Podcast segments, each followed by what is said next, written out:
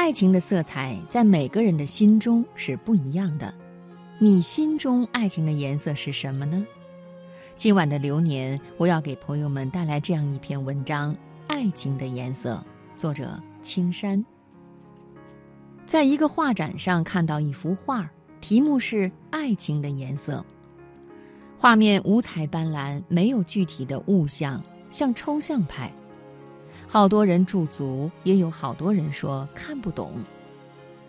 我也不知道画家的意图，但我的理解是，画家想要告诉我们的，也许是另外一层深意。爱情的色彩在每个人的心中都是不同的。我心中爱情的颜色是什么？如果我也能用画笔描绘它，我会用红色画一株玫瑰，用绿色。画一杯清新绿茶，用黄色描绘一碗热汤。在我最飞扬的青春里，盼望着的爱情如期而至，它就是我的血液，我的养分。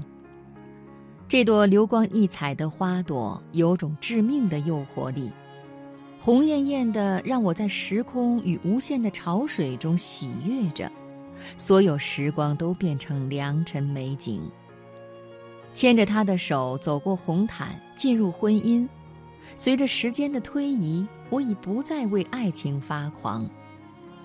真实的生活让我们更有机会去体验爱情的优雅。我们更愿意去细心体察爱人的内心，细腻地感受平淡生活的凡俗滋味，丢掉所有的盔甲和伪装，在爱着的人面前嬉笑怒骂。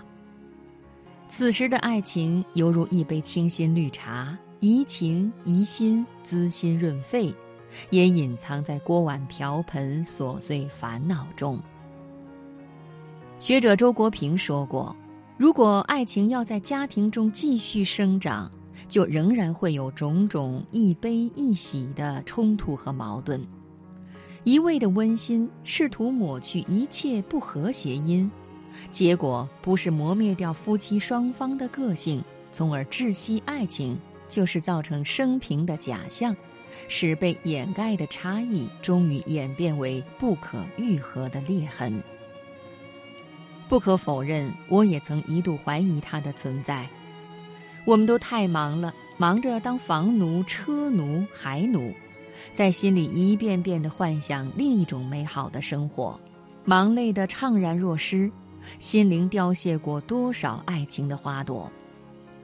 人到中年却忽然明白，只要你愿意暂时放下手中的一切，静静地倾听一会儿爱情的潮歌，它定会如藏在泥土中的种子发芽壮大，如同多汁的果实香甜美好，如同春柳的叶子温柔妖娆。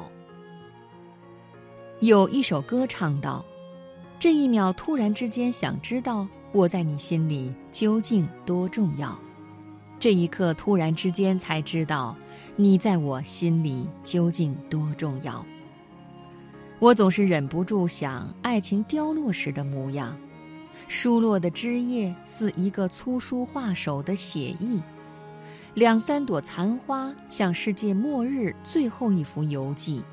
幸运的是，父母相濡以沫的情感给了我答案。当母亲老到没有了牙齿，当病痛折磨的父亲吃不下饭，一碗热度刚刚好的浓汤或米粥，传递出彼此间的爱意。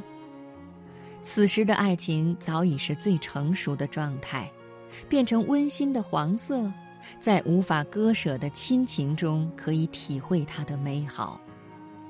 温暖、和谐、平淡与笃定，像夕阳落日，像中秋明月，甚至像大大的南瓜，黏糯又香甜。